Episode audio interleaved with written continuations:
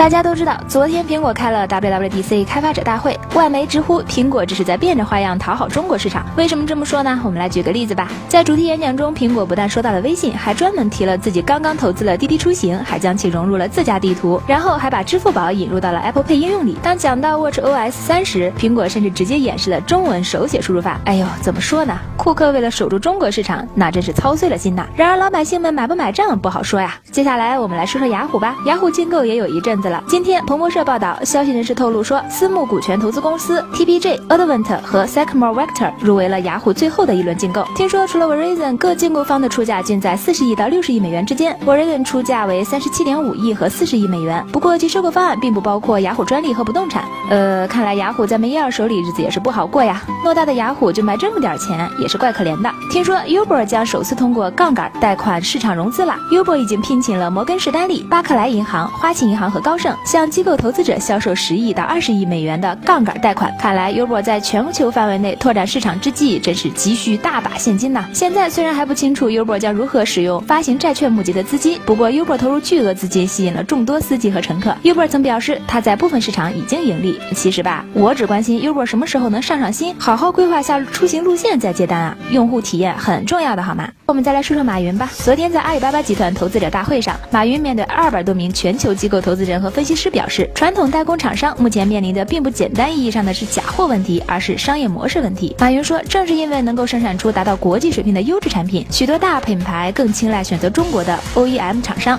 然而，这些厂商本身并没有销售渠道，直到互联网可以成为销售渠道，于是线上出现了与正品质量相当但价格低得多的商品，而这些仿品可能和正品来自于同一个工厂。马云认为这种现象值得研究，他们面对的不是知识产权问题，而是新的商业模式问题。道理我们都懂，但打假是打假，人们买东西又不都是为了这款产品，有时候就是为了买个牌子嘛。你这平台上买的都不是真牌子，就不要说什么模式了吧。最后我们再来说一个有意思的小研究，大家有没有思考过这样一个问题：懵懂的儿童是如何判断一个人靠不靠谱的呢？科学家的研究发现，儿童对一个人可靠度的判断跟这个人的吸引力直接相关，而且这种判断会随着儿童的成长得到加强。也就是说，相对来讲，儿童认为长得丑的人更不可靠。哎呀，难怪本宝宝这么受小朋友的欢迎呢。好啦，今天的晚报就是这样，也希望大家继续关注凤凰 FM 和凤凰科技，大家明天见喽。